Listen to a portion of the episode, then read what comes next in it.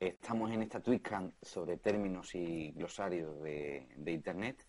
Eh, ante todo, eh, muchísimas gracias por eh, aquellos que estáis en directo a través de Twitcam participando en, este chat.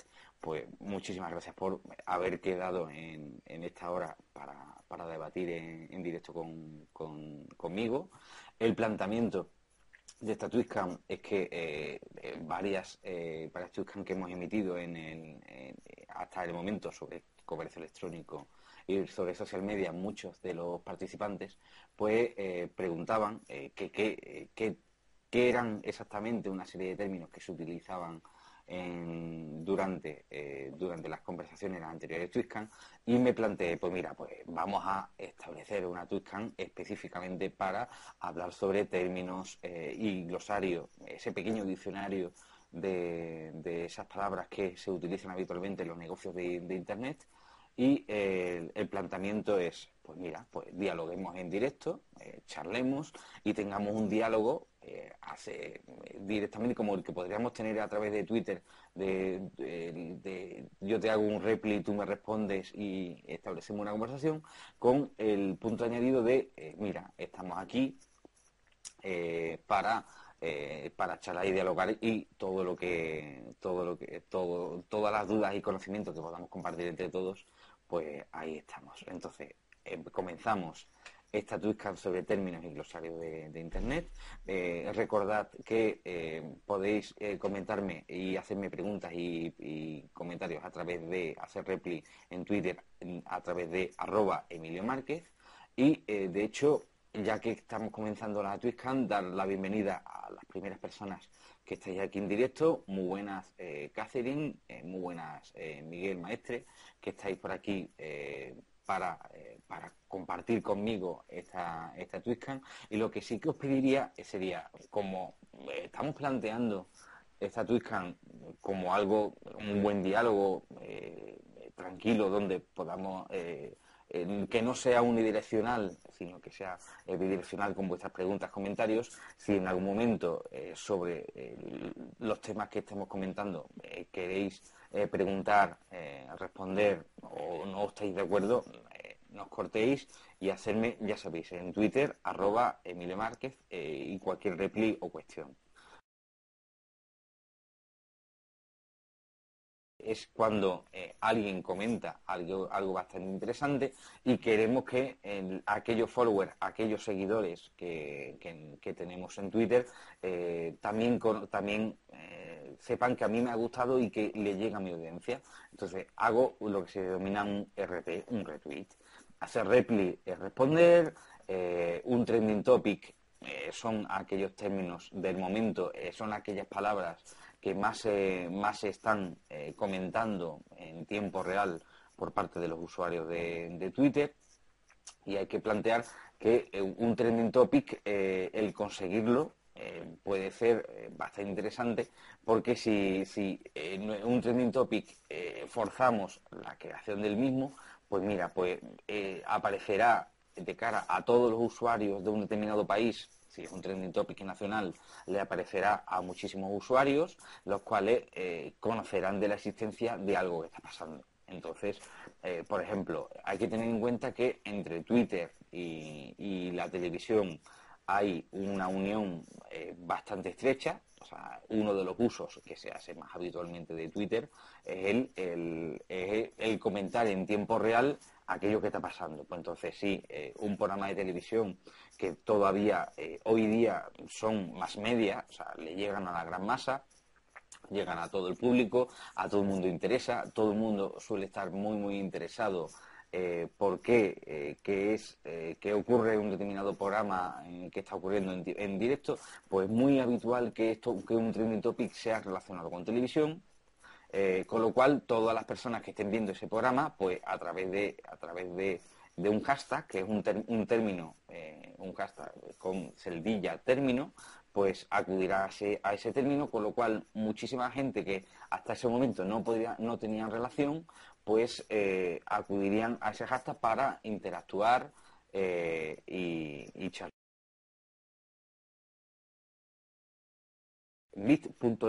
Es un acortador de, URLs que nos sirve para, en vez de tener por ejemplo, nuestro blog personal, en el, caso, en el mío propio sería emiliomarquez.com barra fecha, barra nombre del artículo y ese nombre de, ese nombre de artículo puede ser perfectamente una línea y media. Entonces, eh, al, final, al final suelen ser eh, URLs, direcciones web muy largas, eh, con lo cual utilizamos un acortador como bit.ly.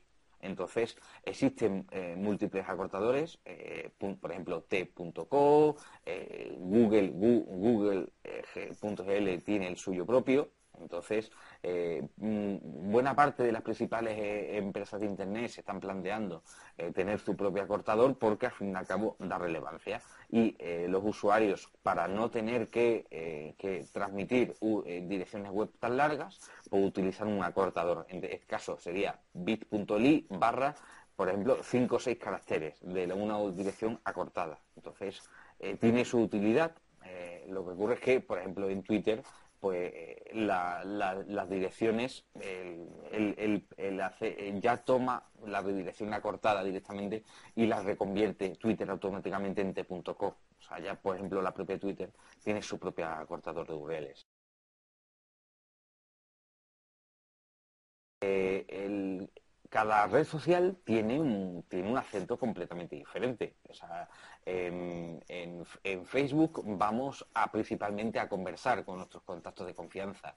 En Twitter eh, eh, y las marcas se sienten muy cómodas eh, porque comunican algo e inmediatamente se produce una especie de efecto, de efecto viral y se parece en Twitter a un a ese, a ese fenómeno 1.0 de yo comunico eh, eh, y se transmite.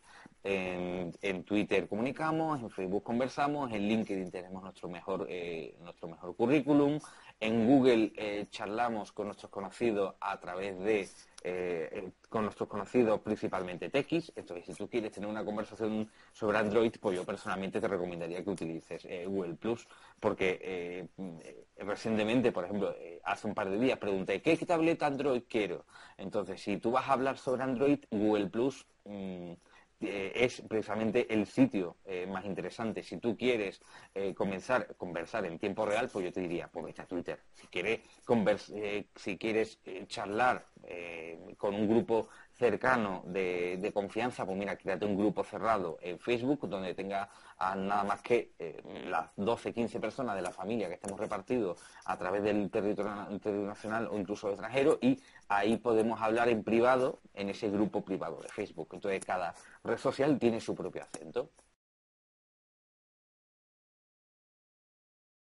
Los Follow Friday, el, el, viernes sigue para seguir gente, eh, tuvo su utilidad para decir, mira, pues yo tengo una serie de personas que recomiendo encarecidamente y el viernes pues hago mi Follow Friday, que yo recomiendo en mi FF eh, que en mi Follow Friday que sigáis a determinadas personas. Tenemos un problema con Follow Friday, que es que, eh, primero, los viernes decae mucho el tráfico de, la red social Twitter, igual que el fin de semana.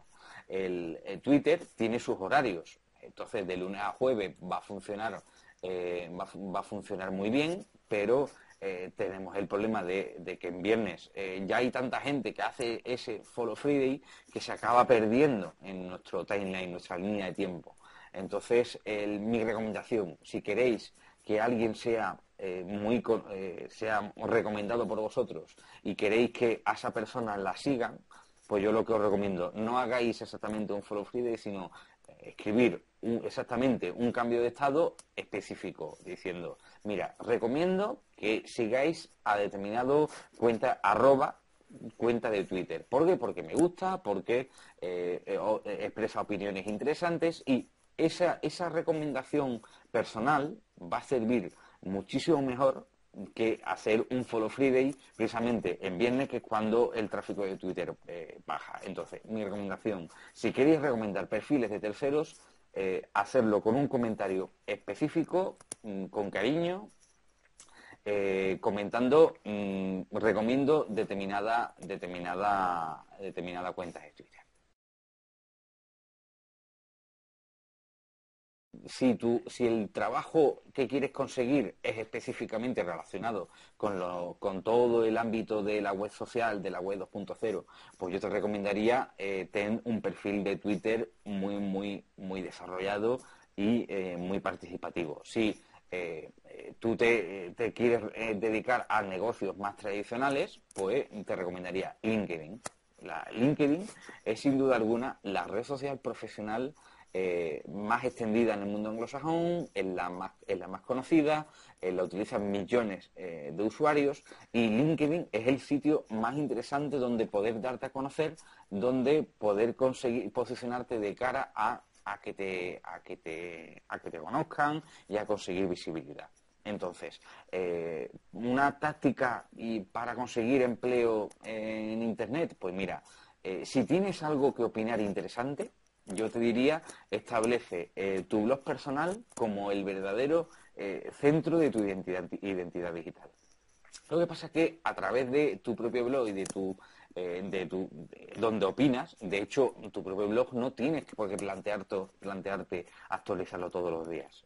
Cuando llegaron las redes sociales, la conversación se movió desde, desde precisamente nuestras bitácoras, se acabó moviendo a las redes sociales. Entonces, las bitácoras se han quedado como, como puntos donde expresar una opinión formada, interesante eh, y donde podamos compartir un contenido de calidad. Entonces, eh, tu blog personal, si tienes algo que opinar y, es, una opinión interesante, crea un artículo amplio, eh, interesante, donde luego lo, lo, replicas, lo retuiteas, lo, lo, emites a través de Twitter, donde, donde lo compartes en tu muro de Facebook, donde conversas eh, de hecho, la conversación va a ser sobre un artículo sobre algo que quieras publicar de opinión en tu propia bitácora personal. Eh, en Facebook será donde tengas la conversación. En Twitter será donde se, se, mueva. Eh, precisamente donde se mueva y donde se replique en, gran medida y en LinkedIn enlazamos siempre desde nuestra bitácora personal para que la gente vea nuestro currículum. Entonces, nuestro centro de nuestra identidad digital puede ser nuestra bitácora y a partir de ahí, pues mira, pues en Google, en Google Plus eh, tengo, tengo un perfil porque me apoya mucho en SEO. En Twitter eh, comunico las cosas que las cosas que publico. En Facebook converso acerca de ellas. Y en LinkedIn tengo mi, mejor currículum, mi, mi, identidad digital con un currículum vitae para que las empresas me vean. Y, ese centro, ese centro del blog, con sus distintas aristas, que son los distintos perfiles en redes sociales, nos ayudarán a posicionarnos y a conseguir una mayor visibilidad de cara a que nos vean y a que nos puedan contratar y conseguir eh, mejorar en nuestra carrera profesional. A mí me gustaría mucho que las redes sociales verticales eh, tuvieran una, una, mayor repercusión. Eh, la personal, o sea, eh, igual que en el mundo 1.0 tuvieron los, los portales horizontales, que eran los portales de, las Teleco, que era Terra, que era Eres Más, que era el portal de Yahoo, pues mira, en un momento determinado en un momento determinado de la, de la web 1.0 empezaron a salir los portales verticales que eran portales de nicho que, hablaban sobre empleo, sobre clasificados, eh, sobre ocio, sobre, sobre moda, etcétera. Entonces, a mí lo que me gustaría es que el fenómeno de las redes sociales verticales eh, se, se difundiera una red social generalista que, que, aumentara, que aumentara mucho? Pues mira, hoy día superar a Facebook con sus casi mil millones de usuarios registrados está mm, realmente complicado. Eh, eh, Google Plus está mm, ganando cada vez más terreno. De hecho, ya, ya ha superado los 400 millones de usuarios registrados. O sea, el, crearse una red social que compita con estos gigantes es realmente complicado. Entonces, lo que sí puede ser es una red social, una, multiplicidad de redes sociales donde verticales, donde yo me engancho porque es precisamente el hobby que más me gusta que a lo mejor no encuentro en Facebook.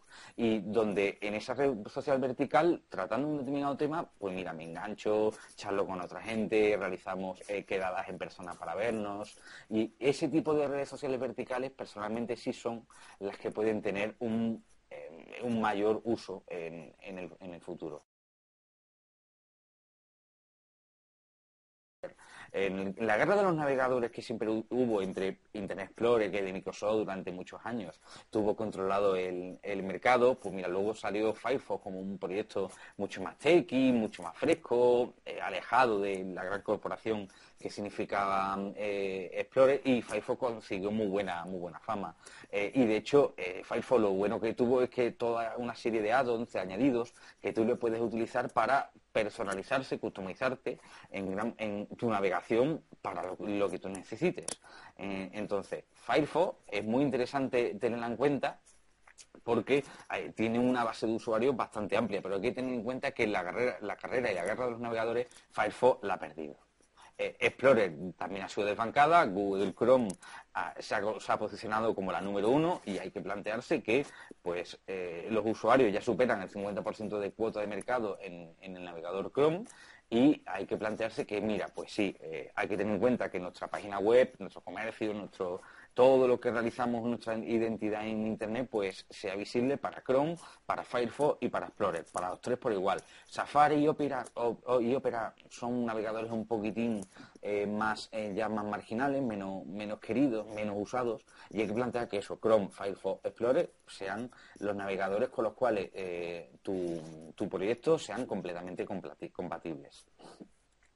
Entonces, hay que tener en cuenta que que sí, que todo ese, que todo ese tipo de, navegadores hay que tener en cuenta y sí, eh, Firefox eh, todavía sigue siendo bastante, bastante eh, relevante. Personalmente soy un fan de, Google Plus, pero porque siempre me he considerado muy techy, me gusta mucho la tecnología y hay muchos usuarios que, como si fuera una red social vertical, están en esa en Google Plus. Lo que ocurre es que hay que tener en cuenta que Google soborna a todos los usuarios y de hecho nos soborna por SEO. ¿Por qué? Porque tenéis mi perfil. Eh, de hecho, ya tengo mi, perfil, eh, eh, personalizado, Google Plus, Google.com barra Emilio Márquez Espino. Si yo utilizo activamente Google Plus, ¿por qué? Porque me aporta mucho al SEO. ¿Por qué? Porque cada URL, ya sea porque publico en, múltiples, en múltiples eh, páginas web, ya sea porque eh, tengo mi propia bitácora, personal, cada URL que publico en Google Plus, hay que tener en cuenta que, eh, que, Google las está promocionando, las está primando sobre otras URLs que no tengan tanta, tanta repercusión en Google Plus. Entonces, si tú tienes un proyecto y quieres que, que se mueva, pues el planteamiento es, mira, utiliza Google Plus, dale, enlaza Google Plus y ten, eh, muchos usuarios que te hagan el más uno sobre tus contenidos. Entonces, ¿te interesa el SEO? ¿Te interesa el posicionamiento en buscadores? Pues la verdad, pues lánzate, eh, lánzate sin duda alguna por, eh, por, por, Google Plus. ¿Por qué? Porque, eh, a ver, el principal buscador con mucha diferencia que se utiliza hoy día eh, sigue siendo Google. Los usuarios van a googlear, todo el mundo se googlea sobre sí mismo para buscarse qué dicen sobre sí mismo en, Internet. Y el que dicen en Internet se plantea que es Google. Entonces, si te interesa eh, tener un buen posicionamiento en buscadores, pues sin duda alguna eh, utiliza Google Plus, potencia tu perfil en, en, la red social y y la historia no solo tiene un perfil donde tú publicas la URL, intenta interaccionar, interactuar con otro usuario de Google Plus, que mucha gente te tenga en sus círculos, eh, que, en mi caso, por ejemplo, tengo, estoy en el círculo de 9.100 personas. Pues, ¿qué, ¿qué ocurre eso? ¿Qué ocurre? Que hay mucha gente que cada contenido que publico eh, y URL que me interesa publicar en Google Plus me la votan mucho, mucha gente con el más uno y eso me mejora el SEO. Pues desde ese punto de vista, si te interesa estar posicionado en Google, yo te recomendaría que uses Google Plus. Independientemente como herramienta, a mí Google Plus me encanta. Tecnológicamente, a mí me gusta muchísimo el cómo Google ha resuelto el tener su propia red social a través de Google Plus. Los RSS, los feeds, eh, también conocidos como, eh, eh, publican una serie de, lo que es, es actualizarte tu contenido para que personas, por ejemplo, a través de una aplicación llamada Google Reader, puedan estar al tanto de todo lo que tú publiques en tu página web sin tener que entrar todos los días en tu página web. Entonces, en, mi caso, pues mira, yo tengo los RSS de los distintos blogs que tengo, que, que tengo, tienen su RSS y cuando alguien se da de alta en ese RSS, pues inmediatamente se mantiene actualizado sobre todo lo que publico, sobre todo lo que, lo que hago. Entonces, los, los, RSS son muy interesantes, por ejemplo, en mi caso, de que tengo unas 500 fuentes de RSS diferentes. Si yo tuviera que, entrar todos los días a ver todas esas 500 páginas web, a ver si han actualizado, sería una pérdida de tiempo increíble. En cambio, con el Google Reader, con, mi smartphone, miro inmediatamente qué es lo que tiene, pues la verdad, pues mm, qué es lo que se ha actualizado y entro en el contenido. Pues la verdad, eh, tener un RSS es muy interesante. El único problemilla que tiene el RSS es que tampoco se han extendido de una forma masiva. Los usuarios no utilizan los RSS mm, de forma demoledora, no todo el mundo lo utiliza, lo utilizan los perfiles más, más heavy users de, la red y entonces tener en tu blog, en tu página web, tu RSS disponible para quien quiera pueda suscribirse, pues es profundamente interesante. Pero hay que tener en cuenta que los RSS le llegará a un público, aunque limitado, pero son heavy users que sí, obviamente tendrán su Twitter porque son heavy users y replicarán nuestros contenidos. Tener un RSS es bastante interesante.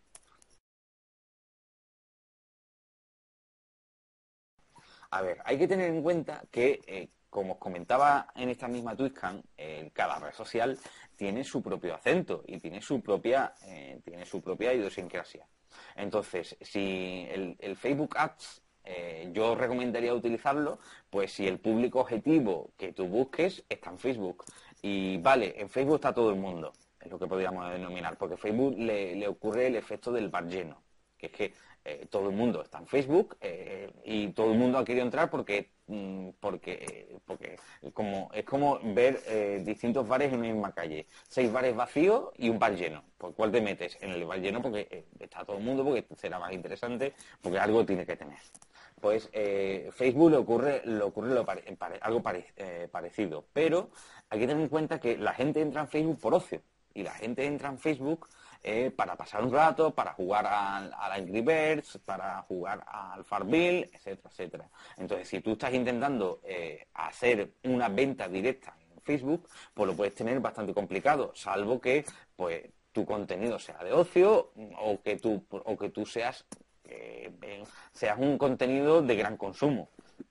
Entonces, si tú vendes cremas para las manos y eres una de las mayores mm, eh, empresas mundiales que vendan, venden cremas para las manos, pues tu producto es un, producto de gran consumo, todo el mundo es susceptible de utilizar ese producto de, crema para, para, hidratarte las manos y claro, Facebook es tu sitio donde publicitarte. Pero si ocurre que eh, da la casualidad de que tú eh, quieres vender repuestos para, de, repuestos para maquinaria, pues mira, yo te recomendaría que eh, compres, eh, compres publicidad en LinkedIn. ¿Por qué?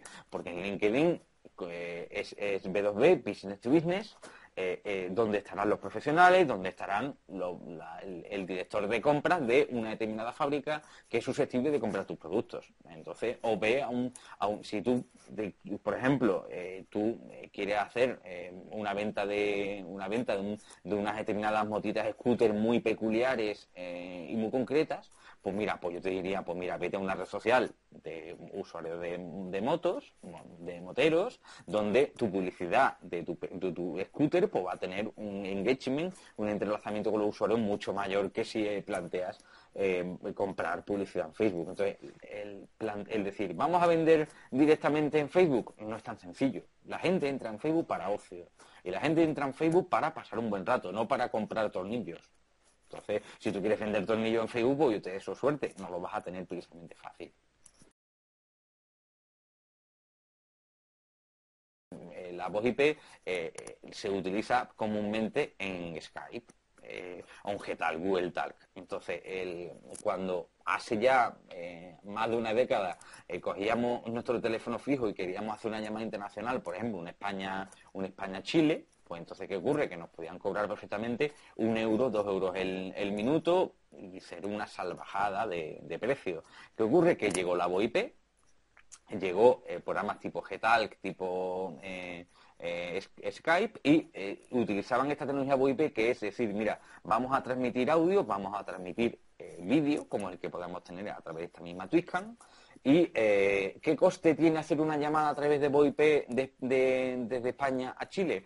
Pues mm, gratis. ¿Por qué? Porque ya tienes tú pagado tu ASL y habiendo pagado tu ASL, pues mira, pues tú puedes tener por voz IP todas las llamadas que tú creas conveniente. Pues entonces, la voz IP vino a revolucionar el mercado de las telecomunicaciones e incluso hoy por hoy las telecos utilizan voz IP como tecnología para dentro de, dentro de, sus propias intranets y para comunicarse ellos mismos. Entonces ellos mismos comprimen datos, ellos mismos comprimen las llamadas, ellos utilizan esta tecnología de voz IP para que resulte más barato. Eh, ya hoy por hoy a nadie se, pensaría vamos a gastar un euro por minuto por hacer una llamada internacional.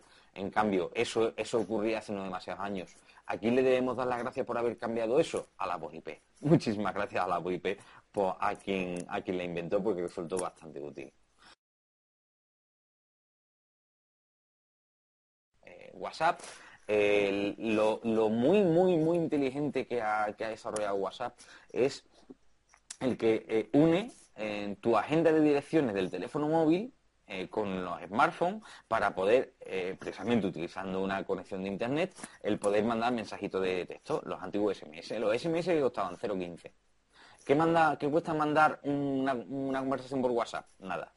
Entonces, eh, tuvo, tuvo una, ha tenido una repercusión increíble porque han sabido enganchar a, los usuarios, es decir, es la agenda, es la agenda de, para hacer SMS pero gratis. Entonces, WhatsApp ha, batido todas las expectativas, todo el mundo lo usa y de hecho ocurre una cosa muy curiosa cuando la gente, eh, tú le dices, yo es que no tengo WhatsApp y la gente te dice, tú eres el amigo, claro, o sea, tú eres el amigo al cual le envío, le quiero mandar un SMS, se lo voy a mandar por WhatsApp, pero tú, contigo no puedo y me va a costar 0,15 por mandarlo a través de la, de la operadora. Pues el WhatsApp lo ha conseguido muy bien. Eh, el, enganchar a los usuarios. Otra cosa es que es un modelo de negocio diga, pues mira, voy a empezar a cobrar a los usuarios por cada suscripción, por cada año de uso voy a cobrarte algo. Entonces, ¿qué ocurre? Que, dentro de cuántos SMS mando por WhatsApp gratis al cabo del año, ¿cuánto me van a cobrar por la suscripción? Tanto, seguirá siendo interesante. Pero el problema, cuando a la gente le quieran cobrar aunque sea un 0,79 eh, por, darte de alta eh, anualmente en el WhatsApp, la gente dirá, puedes usarlo. Y en cuanto que haya gente de tu libre de direcciones de, móvil que no esté utilizando WhatsApp, pues empezarán a decir, pues mira, pues ya no me interesa. Eh, ya no me interesará WhatsApp. Entonces ahí perderá la suficiente masa crítica de usuarios a partir de la cual ya todo el mundo de querer usarlo empezará a dejar a usarlo masivamente. Entonces el modelo de negocio de WhatsApp a medio y largo plazo están en, están entredicho, pero lo que es en hoy día arrasan, son dueños completamente del mercado y han conseguido el ser los SMS a través de, a través de Internet completamente gratis. Chapó por WhatsApp porque lo hicieron muy bien. Pues eh, en realidad son amigos. Lo que ocurre es que eh, eh, cuando, cuando, cuando salió, cuando cada medio de comunicación sale eh, siempre hay unas fricciones, entonces, por ejemplo, los medios de comunicación tradicionales que, eh, contrataban a centenares de periodistas que elaboraban muy bien la información, tenían una serie, de, una serie de costes. Llega Internet y, eh, y, llega el periodismo ciudadano, cada uno podemos emitir con nuestro smartphone qué está ocurriendo en tiempo real, lo podemos comentar en Twitter, eso consigue inmediatamente que se convierta en trending topic. A ver, el planteamiento en realidad aunque las fricciones de Internet toma su espacio, Twitter se hace famoso, eh, en Facebook está todo el mundo versus televisión, no, mira, al revés, es que son amigos, no. Vale que te puede quitar audiencia, vale que los, en los descansos de los anuncios de televisión, la gente se va masivamente a las redes sociales. Eh, por ejemplo, en, en eh, eh, y mostraron alguna vez gráficos sobre el uso de picos en, las retransmisiones en tiempo real de, la, Eurocopa y de los partidos de, fútbol del, mundo, la Copa del Mundo, en el cual en los descansos los picos de, usuarios se, levantaban masivamente porque la gente dejaba de ver los anuncios de, ese partido de la Copa del Mundo e inmediatamente se podían, se podían comentar y a usar eh, Twenty. Eso, eso fue hace unos años. Hoy día, más todavía, el fenómeno ha evolucionado más todavía. Ya la gente no espera al momento anuncio, sino que mientras está viendo eh, la televisión, está en un hashtag, en una palabra clave de, Twitter, en, que se ha convertido en trending topic, que se ha convertido en, tendencia, están comentando pues, el partido eh, del Real Madrid, del Barcelona en tiempo real. Entonces, eh, la posibilidad de conversar por usuarios, fans de una serie, de un partido, de un equipo eh, en tiempo real y expresar sus emociones, porque Twitter hay que recordar que es un territorio de emociones, hay que ver, hay que tener en cuenta que Twitter es un complemento. Yo con la televisión hace muchos años yo cuando era niño no podía comentar nada más que con mi propia familia, con, quien estuviéramos viendo la televisión. En cambio, hoy día, pues mira, pues estoy, estoy con ordenador, estoy comentando en tiempo real, estoy comentando todo lo que ocurre. Ese tipo, es, eso mejora la experiencia de usuario del que está viendo esa, ese programa de televisión y en, realidad nos mejora la, experiencia. En realidad, eh, televisión, eh, radio, internet son, amigos. Otra cosa es que sí, me quitas espacios publicitarios, me quitas presupuestos de, marketing para las grandes empresas que prefieren gastarse el dinero en Facebook o en Twitter o en Internet eh, antes que en, la televisión o en la radio, como, era la única forma de gastarse el dinero hasta hace poco. Pues sí, eso, esas cosas ocurren. Pero la experiencia de ver un programa de televisión o un partido de fútbol gracias a Twitter no te la daba como lo, que era la televisión en antaño.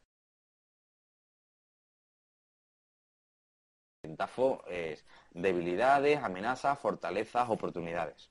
Es eh, un pequeño ejercicio mental que luego hay que traspasar a un plan de negocio, de cara en, el mundo de los emprendedores, el plan de negocio es eh, ese, ese pequeño libro que uno tiene que escribir como emprendedor eh, para convencer a un inversor o para tener un, un, emprendedor las ideas claras. Entonces, todo emprendedor debería de tener un plan de negocio de su propio proyecto.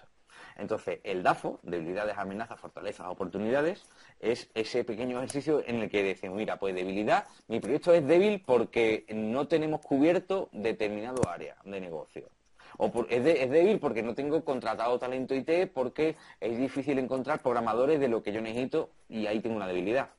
Eh, una amenaza, pues si llega Google y monta el mismo negocio que estoy montando yo, eso es una amenaza. Una fortaleza es que eh, yo tengo eh, mi talento en mi empresa, tengo una serie de trabajadores que son especialistas en lo que hacemos, tenemos un know-how, tenemos un conocimiento muy amplio, eh, con lo cual otra, para que otra empresa pueda hacer lo que yo, lo va a tener muy complicado, con lo cual eso es una fortaleza. Y una oportunidad, pues decir, mira, pues oportunidades es que eh, precisamente se va a salir un spin-off de mi negocio y podemos aprovechar para aumentar nuestro modelo de negocio y ganar mucho más dinero porque eh, eh, existe una determinada oportunidad en el negocio, entonces, en el, mercado. Entonces, en, en el plan de negocio escribimos ese ejercicio que es nuestras debilidades, nuestras amenazas, nuestras fortalezas, nuestras oportunidades. DAFO. Entonces, ese DAFO hay que tenerlo en cuenta, puede ir evolucionando en el, tiempo y hay que plantearse que, eh, mira, pues hay que plantearse que, eh, que las debilidades de hoy, pues a somos capaces, si las somos capaces de reconocer, en el futuro somos capaces de, de solventarlas. Las amenazas, pues mira, si llega Google y me monta el negocio, pues tenemos un problema. Si Facebook hace lo mismo, parecido. Eh, oportunidad, pues oportunidad que a lo mejor yo mismo mi empresa se la venda a Google. Entonces, eh, hay que ser sinceros. Cuando un emprendedor se plantea un plan de negocio, se tiene que plantear ser lo más sincero posible, de decir, mira, este DAFO, estas debilidades, amenazas, fortalezas y oportunidades, que sean reales, que, que, aunque yo, aunque decir la verdad y escribirlo sea bastante doloroso, hay que plantearse que sí, que, el DAFO está para como ejercicio para el emprendedor, está para el inversor y contra más realistas y sinceros seamos, pues antes podremos solventar las debilidades, antes podremos estar preparados para las amenazas, podremos aprovechar la fortaleza y, sin duda alguna podremos lanzarnos por, eh, por las oportunidades. Eh, Android hay que tener en cuenta que eh, es el gran dominador del mercado. Entonces, eh, existe el comentario de que los usuarios Android pues eh, no compran en, tanto eh, como puedan comprar como puedan comprar los usuarios de iPhone. ¿Por qué? Porque los usuarios de los usuarios de, iPhone desde luego están en todo momento están en todo momento comprometidos con pagar, porque Apple tiene una cultura del pago bastante, bastante eh, amplia. O sea, el, usuario de iPhone ya está pagando un pequeño sobreprecio por sus terminales, tiene que pagar por casi todas las aplicaciones. El usuario de iPhone, eh, vale, es un usuario que está acostumbrado a, gastar dinero, pero es que el usuario de Android es mayoritario. Y hay que tener en cuenta que los terminales Android, aparte de ocupar todo el mercado, ya hay terminales Android los Samsung Galaxy, el S3, eh, que ha estado en, características mm, por su usuario, mm, creían que eh, superaban al, iPhone 4S, está peleándose ahora quién va a ser mejor, el, Galaxy S4 versus iPhone 5, eh, pero es que HTC, Motorola, existen muchísimas fabricantes que utilizan principalmente Android, que, que, son la mayoría de los usuarios, están los Nexus de Google que en, un, sistema operativo de Android que cada día mejora muchísimo, que se adapta cada vez más a tabletas, entonces hay que plantear que, eh, que lo de que los usuarios de iPhone compran es verdad y es cierto, tienen una cultura del pago muy extendida, pero hay que plantearse que eh, Android es la mayor parte del mercado y hay que plantearse llegar a, todo lo posible. Luego llega Windows iPhone, de, Microsoft, que todavía es totalmente eh, marginal y residual. Pues entonces planteate, que tu, que tu, que, tu proyecto eh, hay que plantearse que si, eres un emprendedor tienes que ser compatible con ambos sistemas y si eres un usuario, pues mira, pues yo a mí, por lo que he estado comprobando, si a ti te gusta mm, cacharrear, trastear con, con, el terminal, pues utiliza Android. ¿Por qué? Porque te da la libertad de, eh, de meterle las ROMs, el software de firma eh, interno que tú creas oportuno, porque puedes, puedes cambiar, pues hay muchos foros de gente que te va a ayudar a modificar y customizar tu, tu Android como creas oportuno, pero en cambio, si tú eres un usuario que lo quieres que te lo den todo sencillo, fácil, eh, muy optimizado y que simplemente sea pulsar un botón, pues usa iPhone. Lo único que tener en cuenta es que el pulsar el botón va a conllevar el gasto dinero, gasto dinero, gasto dinero. Entonces, hay que tener en cuenta Android versus iPhone si te gusta, si te gusta cacharrear y tener la libertad de hacer lo que quieras con el móvil, Android. Si te gusta, eh, si te gusta eh, plantearte decir, mira, yo quiero tenerlo sencillo y el dinero no es una preocupación, iPhone. El, crowdfunding eh, es, al fin y al cabo, plataformas para que, para que usuarios anónimos puedan apoyar un proyecto aportando su propio dinero. Eso eh, ofrece una oportunidad que hasta el momento no, no, existía. La forma en la cual se recomendaba a los emprendedores que empezaran era a través de las tres F, eh, Friends, Family and Fools, a los amigos, la familia y los conocidos de toda la vida que podemos eh, convencer fácilmente. El crowdfunding nos permite de películas como El cosmonauta, es un ejemplo muy claro de decir, mira, pues yo quiero rodar una película, comento el, comento el guion, animo a mi comunidad a que aporte eh, con financiación privada desde, pequeñísimas cantidades de dinero a lo que crean conveniente, eh, a apoyar el proyecto. Pues entonces, en, momentos como el actual de, una gran dificultad económica, por pues crowdfunding yo personalmente lo veo interesante, pero hay pequeños inconvenientes. La cantidad económica que vayamos a conseguir a través del crowdfunding eh, es bastante limitada. O sea, no esperes que vamos a conseguir medio millón de euros con crowdfunding, porque no está tan desarrollado, porque no hay tantos casos de éxito de proyectos que hayan usado crowdfunding que todo el mundo lo conozca y que todavía está bastante limitado. Entonces, el crowdfunding como vía eh, como vía complementaria de financiación para casi cualquier proyecto es válido, pero tampoco cualquier proyecto. Hay que tener en cuenta que solo va a funcionar contra más social, contra más amigable sea nuestro proyecto. Entonces, si nuestro proyecto es amigable, si nuestro proyecto eh, transmite optimismo, buen rollo y la gente consigue ese engagement, ese entrelazamiento de corazón, de sentimientos, de, emociones, pues ten en cuenta que en crowdfunding te va a funcionar mejor. Pero eh, si tú quieres mm, lanzar un proyecto como eh, con, permiso de los que vendían tornillos, pero pues si tú quieres hacer un proyecto para eh, montar un proyecto emprendedor de que quiero montar una fábrica de vendedores de tornillos, de venta de tornillos, pues la verdad, posiblemente lo tengas complicado conseguir dinero con crowdfunding. En cambio, si tú quieres hacer un proyecto social de, mira, vamos a embarcar a, miles de personas a lo largo de todo el mundo para, para apoyar un proyecto muy social que mejore la vida de, casi todo el mundo en el planeta. Y, esto a través de un proyecto social, utilizando las redes sociales eh, y, con algo que es muy emotivo, que es muy amigable, porque te diga, pues con, con vas a conseguir. El, hacer una película como El Cosmonauta, que puede ser divertida, amigable, pues así sí puede funcionar el crowdfunding. Entonces, hay que tener en cuenta crowdfunding solo para determinadas temáticas y el crowdfunding como complemento. Pero esperar que vamos a conseguir medio millón de euros de financiación por crowdfunding, hoy por hoy, eh, septiembre de 2012, es bastante complicado. Conseguir 5 o 6 mil euros de tope eh, con crowdfunding es bastante sencillo si sabes si sabe hacerlo bien. A ver, hay que plantearse que eh, los buenos programadores valen bastante dinero. Hay que plantearse que los buenos programadores los contrata Google y los buenos programadores y desarrolladores los contrata Facebook. Y entonces, eh, tú, tienes, tú estás en un mismo mercado donde si tú tienes un muy buen programador en el mercado, ese va a, trabajar en proyectos que son profundamente más, eh, más van a pagarle bastante mejor que tú. Entonces, tú tienes una muy buena idea, eh, y, quieres que eh, te lo financien y te dicen, a ver, tú emprendedor, ¿tienes equipo? Y claro, el equipo, contratar un unos buenos desarrolladores es complicado. Entonces, el planteamiento es a esos eh, desarrolladores, para convencerles, intégralos dentro de tu equipo, ofrécele ser parte de los accionistas.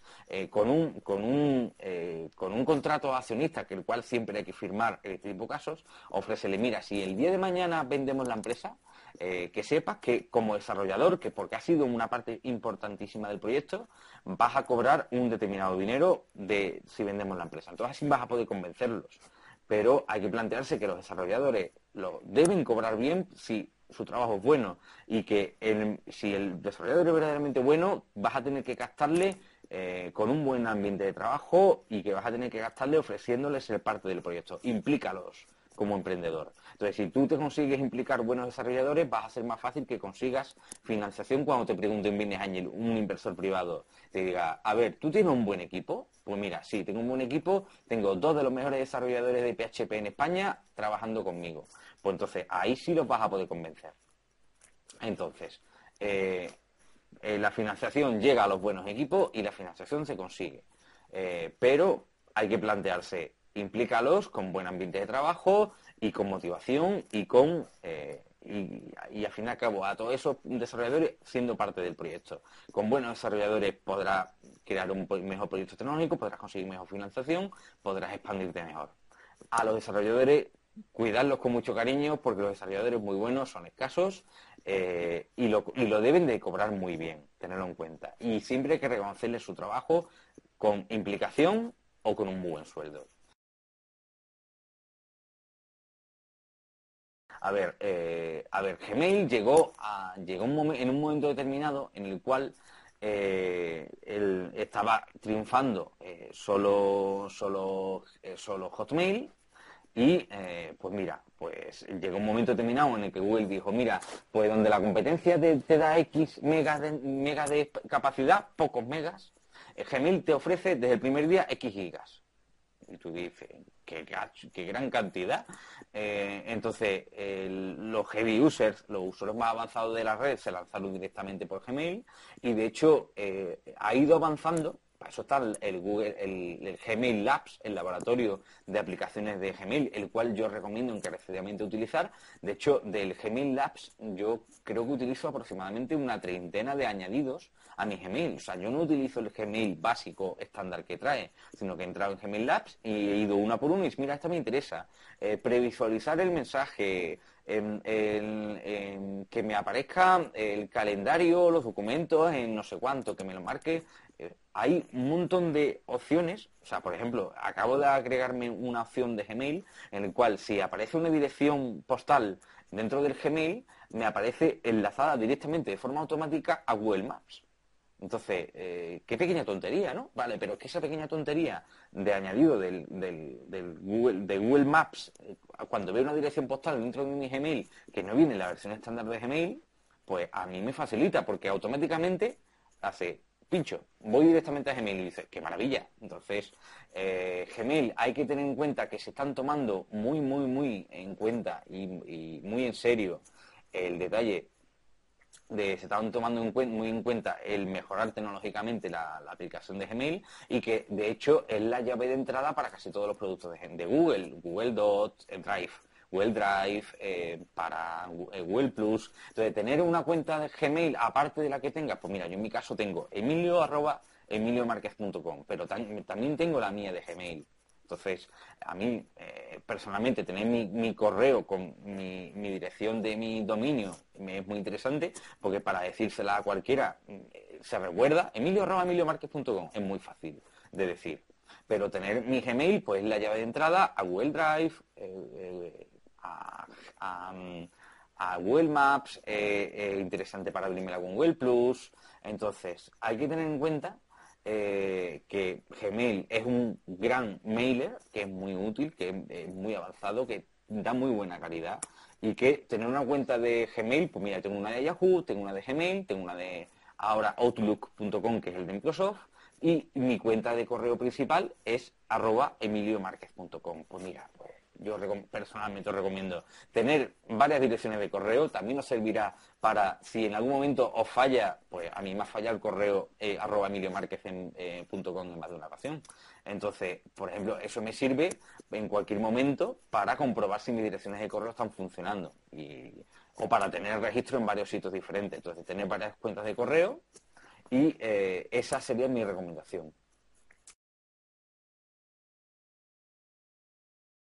A ver, los Business Angels, eh, primero, mm, yo te recomendaría, eh, búscate exactamente tu nicho de mercado. O sea, eh, ¿cuál es el Business Angel? Porque Business Angel, todo inversor privado, cada vez hay más. De hecho, los mejores Business Angels son aquellos emprendedores que han tenido éxito, que han vendido su empresa y que a su vez deciden parte del dinero que ellos mismos han conseguido, en vez de gastárselo como siempre se hacía en gastárselo en, inmobiliaria, en comprar pisos, que era lo único que se hacía hasta hace hasta bastante recientemente, pues ahora los emprendedores que tienen éxito se plantean, eh, voy a, invertir en, en, nuevos emprendedores. Entonces, el ecosistema de Business Angels cada vez aumenta en tamaño y en calidad, y dentro de los múltiples business angels, pues los más famosos y conocidos son bastante accesibles. Los puedes ver en congresos, los tienes en LinkedIn, los tienes en Facebook, los tienes en Twitter. Yo lo que te recomendaría, primero, ah, eh, realiza los deberes del emprendedor, que es estudia cuáles son concretamente los, eh, los, los business angels que han tenido éxito o que conocen mejor tu mercado eh, o los emprendedores que han vendido dentro de tu nicho de, negocio y los que han vendido mejor.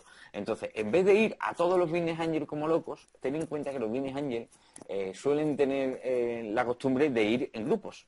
O sea, si un business angel muy conocido que tiene fama de saber lo que hace, de ese business angel es profesional, lo que ocurre es que si él decide entrar en tu proyecto, eh, él, solo por estar él invirtiendo en tu empresa, va a acabar eh, convenciendo a mucho más eh, Angels. Entonces, eh, yo te recomendaría para Business Angel, mmm, en Twitter.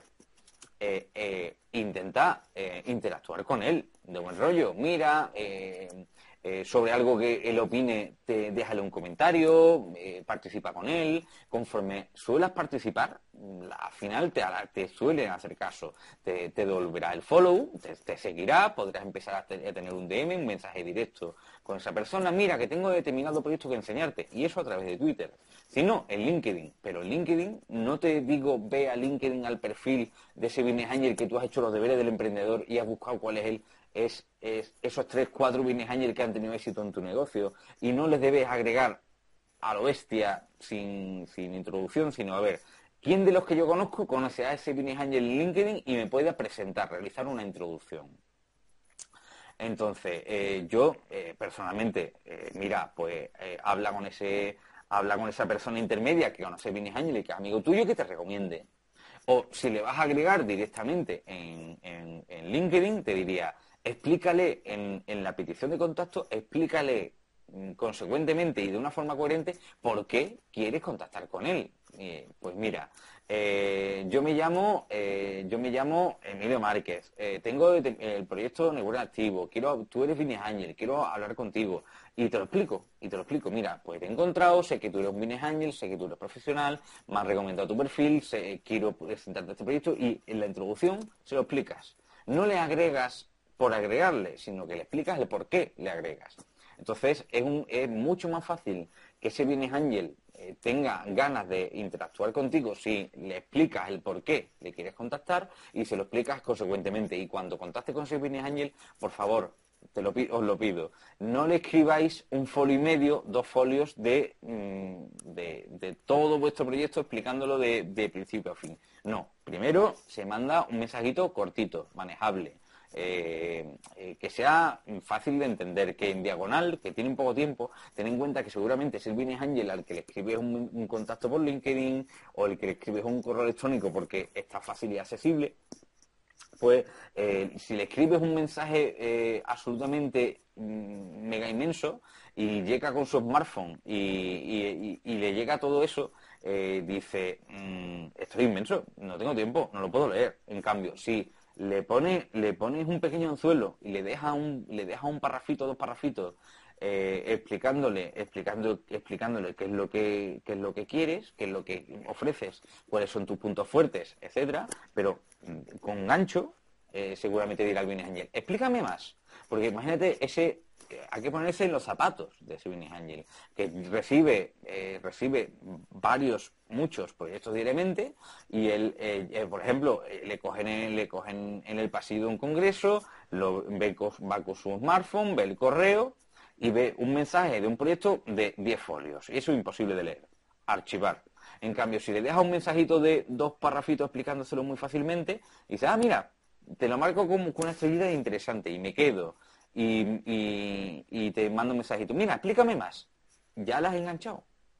Con algo sencillito, fácil de leer, que cuando un Business Angel ve 10 folios de un correo electrónico, te lo archiva. En cambio, si le dejas un anzuelito, mira, hago esto, esto es interesante, vamos a, vamos a, ser disruptivo y vamos a, ganar el mercado, te quiero a ti en el proyecto como Business Angel, te quiero en el proyecto. Vamos a, a rentabilizar la inversión. Ve conmigo eh, Vines Ángel. Solo decirle ese, eso lo vas a enganchar, vamos a llegar muy lejos. Esa podría ser la forma. Entonces, por favor, mm, mensajes cortos, claros, explicativos. Eh, así vamos a llegar mucho más lejos que con mega, correos que nadie puede leer porque no hay tiempo al cabo del día. Hay que plantear que, a ver, eh, lo, que se, lo que se suele decir en el ambiente en el ambiente de Business Angels es que el papel lo aguanta todo. Y la hoja de cálculo es la mejor forma de poder engañar al prójimo. Entonces, a ver, de los costes que tú plantees que vas a tener a los reales puede haber muchas diferencias. Pero lo que yo te recomendaría es rodéate de buenos eh, consultores, buenos especialistas, buenos asesores o personas de confianza que tú conozcas, que conozcan un determinado eh, el determinado área de, negocio y decir, mira, pues a ver, ¿cuánto me va a ser los costes eh, tecnológicos en desarrolladores y programadores para mi proyecto? Pues mira, pues habla, eh, habla con, con, con gente que sepa del mundo del desarrollo, de la programación, y le pregunta, ¿cuánto se está valorando ahora mismo el coste hora de programador de aplicaciones para dispositivos móviles? Y pregúntale a gente que sepa más que tú sobre ese negocio. Pues mira, el, truco en realidad es ese, es mm, acude, acude a gente que te pueda asesorar eh, para, eh, para conocer de la mejor forma posible cómo está un mercado. Entonces, sobre el coste de, cómo vamos a cuánto dinero vamos a necesitar, pues mira, eh, la pregunta más bien sería cuánto vamos a poder conseguir. Porque tú puedes decir, mira, pues yo necesito una financiación de un millón de euros, pero mm, hay que tener en cuenta que en el mercado existe lo que se denomina un equity, gap, un salto de financiación que de 400.000 euros a un millón y medio no se puede conseguir, no, nadie te lo financia. ¿Por qué? Porque más de un millón y medio de euros te lo, te lo, te lo invierte un fondo de capital riesgo especializado, pero cantidades menores no.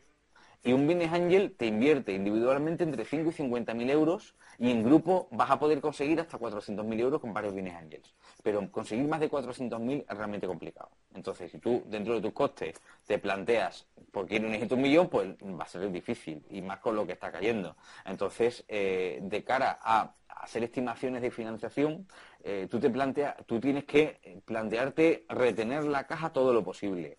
Eh, establecer relaciones de trueque con otros emprendedores donde yo te ofrezco un servicio y tú me ofreces otro. Eh, plantearte que cuando se empieza, eh, el, conseguir financiación va a ser profundamente complicado y que tienes que estar con un modelo de negocio donde vas a conseguir facturar prácticamente desde el primer momento. Entonces, planteate, planteate que el tema de financiación eh, es bastante, bastante complicado. Plantéate que conseguir, eh, conseguir eh, convencer a Business Angel sin un modelo de negocio claro es imposible. Convencer a, para conseguir financiación sin, sin tener un modelo funcionando es complicadísimo. tienes que tener un modelo, un modelo en funcionamiento. Tiene que estar, tienes que estar el plantear conseguir financiación desde el primer día y si eh, no te planteas de tener financiación desde el primer día, eh, o, sea, facturación desde el primer día, pues conseguir financiación va a estar muy complicado. Entonces, eh, y de hecho va a ser más sencillo que consigas facturar si tu proyecto mm, tiene un modelo de negocio muy claro, si has conseguido financiación previa de los amigos y la familia y si tú mismo has, aportado, entonces si tú le dices al inversor privado, al Business Angel, mira, es que yo mismo he aportado ya 5.000 euros al proyecto. Y de ti necesito que, aportes otros 5.000. Entonces, si el, si el inversor ve que tú has aportado 5.000, va a ser profundamente más fácil convencerle eh, de que financie más que si tú estás planteando, mira, es que yo no pienso aportar ni un euro al proyecto, pero tú déjame X miles de euros. Y te dice el inversor, mm, a ver, si no confías ni tú mismo que tú no quieres poner dinero, ¿quieres que lo ponga yo? A ver, eh, entonces, planteámonos de cara a temas de costes, eh, etcétera. Plantéate mm, eh, buscarte asesores de, que sepan de lo que estamos hablando y sobre el área sobre eh, de los costes que estamos presentando. Y de cara a la financiación, planteate que el, choque con la realidad es duro y que la financiación dependemos más de lo que nos vamos a encontrar mucho más de, lo, que de lo que queramos. Eh, es como todo. Eh, si vas, eh, a ver, 10 más, si, lo suyo sería ir a portales especializados, por ejemplo, se puede encontrar freelance de negocio audiovisual en actribo.com.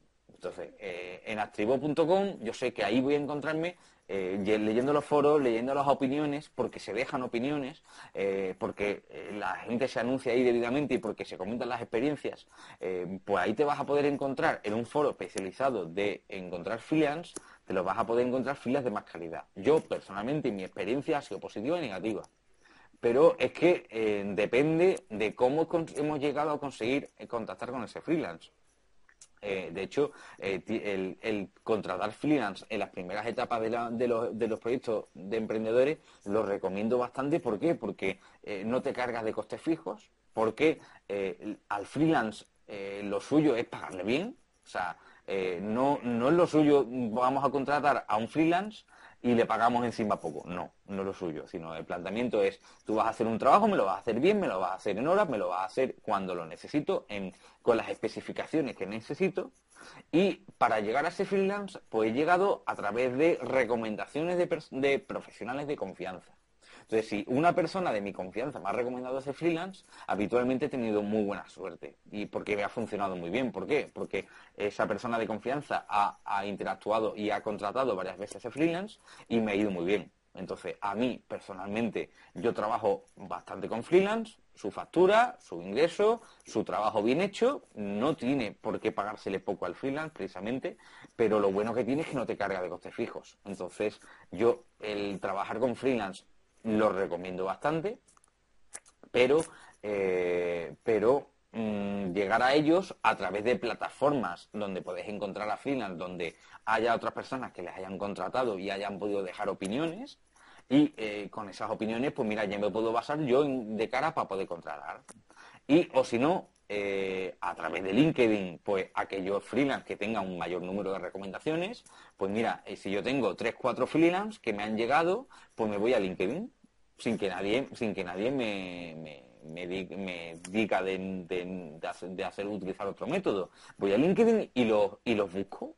Busco a esos cuatro freelance que tengo ya para contratarlos y digo, a ver, uno tiene eh, ocho recomendaciones, otro dos, otro una y otro ninguna porque te diga, pues el que tiene ocho recomendaciones, si encima las recomendaciones, algunas de alguna persona que yo conozco, la verdad, contrátale. O sea, eh, tener recomendaciones en LinkedIn a mí me sirve para contratar eh, empleados, me sirve para contratar eh, freelance.